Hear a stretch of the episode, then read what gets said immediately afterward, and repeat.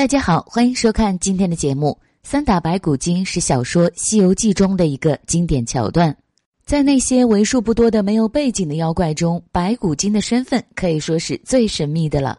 原著中写到，她原先只是白虎岭上的一堆白骨。俗话说“入土为安”，可这个女子死后，却连一个给她收尸的人都没有，反而被人抛尸荒野，最后心生怨恨，又吸取了天地精华，才化作成了妖怪。有细心的朋友应该会发现，白骨精的手下在称呼她时说的是夫人，可见她是成过婚的。那么她的丈夫究竟是谁呢？有两种说法流传很广：一是白骨精还记得自己生前的事情，并且深爱着她的丈夫，所以才会让手下称呼自己为夫人；二是白骨精在做了妖怪之后成了精。书中她曾说自己的家在白虎岭往西。那里能和他成亲的妖怪只有一个，就是黄袍怪。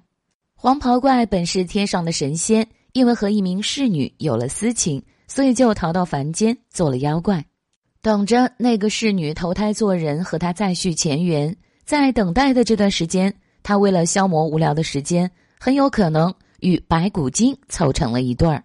夫人这两个字虽然简单，但是对于死因沉迷的白骨精来说。这一称呼给观众留下了无限的想象空间，也让这个妖怪更加具有神秘感和艺术魅力，也使得孙悟空三打白骨精的情节更有感情和悬念，让人们印象深刻。